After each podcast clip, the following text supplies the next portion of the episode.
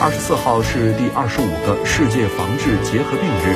今年我国的宣传主题是携手抗疫防牢，守护健康呼吸。结核病曾经是困扰人类上千年的一种严重的传染病，一直是威胁人类生存的绝症之一。今年的主题寓意着，在当前国内新冠肺炎疫情防控形势向好的情况下，肺结核作为同样通过飞沫传播和慢性呼吸道传染病，也是当前严重危害人民健康的主要传染病，而且形势也相当严峻。复旦大学附属华山医院感染科主任张洪文表示，中国的疾控中心每年都要对结核病进行传报，每年约有八十六万人患此病。是目前国内发现新冠肺炎患者总数的十倍。